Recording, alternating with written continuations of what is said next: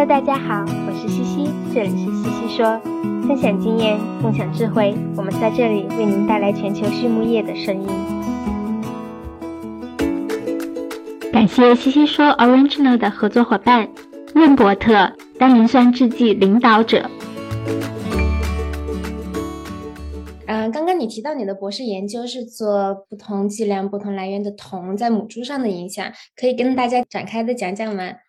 对，因为这个实验其实也是当时我们跟呃美国这边的一个公司合作的一个项目，因为当时其实这个高铜或者是这个呃这个剂量比较一百一百五两百 ppm 的铜，其实在小猪上是一个。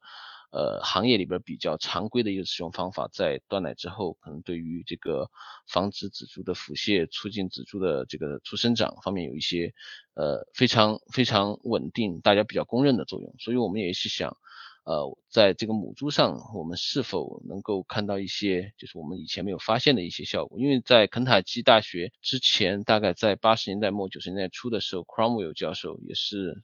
呃上一版的 NRC 的一个一个主编。他当时是做过一个呃一个一个长期的一个实验，做了六个胎次的这个母猪，他当时比较了硫酸铜的高剂量和低剂量之间，大概在这六个胎次之中连续四位对于这些母猪带来的影响。但是它的结果是发现，整个六个胎次之后的话，这个母猪的呃产子数从长期来看的话，对于它的一个个产子数这方面是有一定的一个提高，但是同时也会发现肝脏内。器官内的一个铜的残留也会有一定的提高，但是他并没有发现有对于这个猪的生产或者在临床上有任何这种中毒的症状，所以这个也是给我们的一些提示，就是有可能对于对于母猪，因为我们知道现在的母猪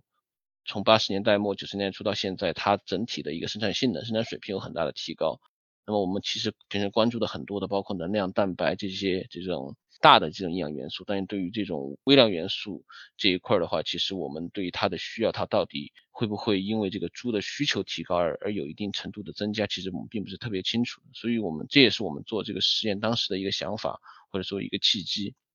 所以我们当时这个实验做的时候，就是从这个后备母猪开始，我们是选取了大概四十头的一个后备母猪，然后从第一胎的妊娠期开始就使用。我们当时是一个多因子的一个实验，有两个不同铜的来源，一个是碱式氯化铜，一个是硫酸铜。然后另外的话有三个不同的水平，二十个 ppm，这个是 NRC 对于这个哺乳母猪的一个推荐的一个需要量。然后一百二十 ppm 和两百二十 ppm 这三个不同的水平，一个二乘三的一个实验。然后从后备母猪第一个妊娠期开始，然后大多数的母猪都是完成了第四胎之后。第四胎的这个生产之后，然后我们结束这个实验，然后我们当时是测定了非常多的一个指标，包括这些常规的繁殖性能，呃，包括它这个母猪在妊娠后期、在哺乳期的一个消化率，当时，呃，也同时这个采血测定了一些血液里的一些血液指标，包括这个血细胞压积，然后血红蛋血红蛋白的这个含量及这种抗氧化的一些一些指标。在血液里，包括这个呃初乳、长乳里边的这些抗氧化的指标，我们都都进行了一个测定。那么最后的话，我们是在把所有的母猪在实验结束之后进行了屠宰，然后来测定它整体的这个器官里边，包括肝。呃，肾、脾这些器官里边微量元素的一些一些含量。那么总体来说的话，我们这个实验发现的一个最大的一个呃结论就是，对于不同剂量的这个铜的添加的话，我们发现在高剂量添加的时候，呃，总体第前四胎来看，总体四胎我们拉把它当做一个整体来来分析数据的时候，我们发现随着这个铜剂量添加的添加剂量的一个提高的话，这个仔猪的一个断奶重是有一定一定程度的一个提高。那么如果我们来分开每个胎次来看的话，其实我们当时在第一胎、第二胎结束的时候是并没有看到一个非常明显的或者显著的差异。那么都直到三胎、四胎之后，我们才逐渐发现，这个随着三胎、四胎的数据加入进去之后，发现了这样一个效果，也就是给我们一个提示，可能对于铜对于。这个母猪方面的作用可能是需要一个长期时间的一个它体内铜状态的一个积累，或者铜的沉积量的积累达到一定水平之后，它才能可能会发生呃产生这样的一些一些比较明显的一个对于生产上的一个效果。那么第二点我们发现呢，就是因为我们发现是对于这个仔猪的断奶重有一定提高，但是对于其实它对于出生重并没有太大的影响。所以我们当时在看整个，在在思考为什么会有这样的原因的时候，我们就是当时测定了这个消化率。我们当测定消化率就发现，其实这个睾酮的日量在这个哺乳期的时候，我们发现对于这个整体的包括这种粗蛋白、粗脂肪能量的消化率，它是有有有一有一部分的一个提高的。同时，我们也看见发现在这个猪乳里边，猪的肠乳里边，我们也同样发现高剂量的酮。所所产生的这个肠乳，它的相应的这个我没记错的话，应该乳蛋白和乳脂肪的水平是有有所提高的。所以这一系列的这个检测结果，其实就是解释了我们为什么之前看到的这个在小猪上，在它最后的这个断奶重上有一定提高的一个解释了这方面的一个原因。这个实验其实还有另另外一个更呃有意思的一个一个后续的一个实验，就是我们把高酮母猪和低酮母猪这两组所产生生产下来的小猪。分别拿出来，然后做了一个这个断奶仔猪的一个实验。那这个实验里的话，我们也是有两个两个因子，第一个因子就是母猪的铜的水平，第二个因子是小猪这个断奶日粮的铜的水平。因为我们知道，正常来说，我们在小猪的断奶日粮里边加大概这个一百五十到两百 ppm 的铜的话，可以看到大概百分之五到百分之七的一个日增重的一个提高。那么在这个实验里边，我们就是高铜。母猪所生产的小猪，我们让它分别饲喂高酮和低酮的日粮。那么低酮母猪生下来小猪也分别饲喂高酮和低酮的日粮。那么在大概保育期的这个实验结束之后，我们就发现，对于低酮母猪这一组生产的小猪，我们是看到了非常明显的，就是就像我们之前所看到的这种小猪对于日粮中高酮的一个反应。它小猪在吃的高酮日粮之后，它的生产性能有有有提高，采食量有提高。但是对于来自于高酮母猪的这一组的小猪，其实我们就发现，对于这个低酮和高酮的这个保育期日粮，其实并没有太大的一个生产性能上的差异。所以这个是一个非常有意思的一个事情。所以我们当时也回头去看，因为我们当时在做母猪实验的时候，是解剖了一些一些断奶仔猪来测定它的一个器官内。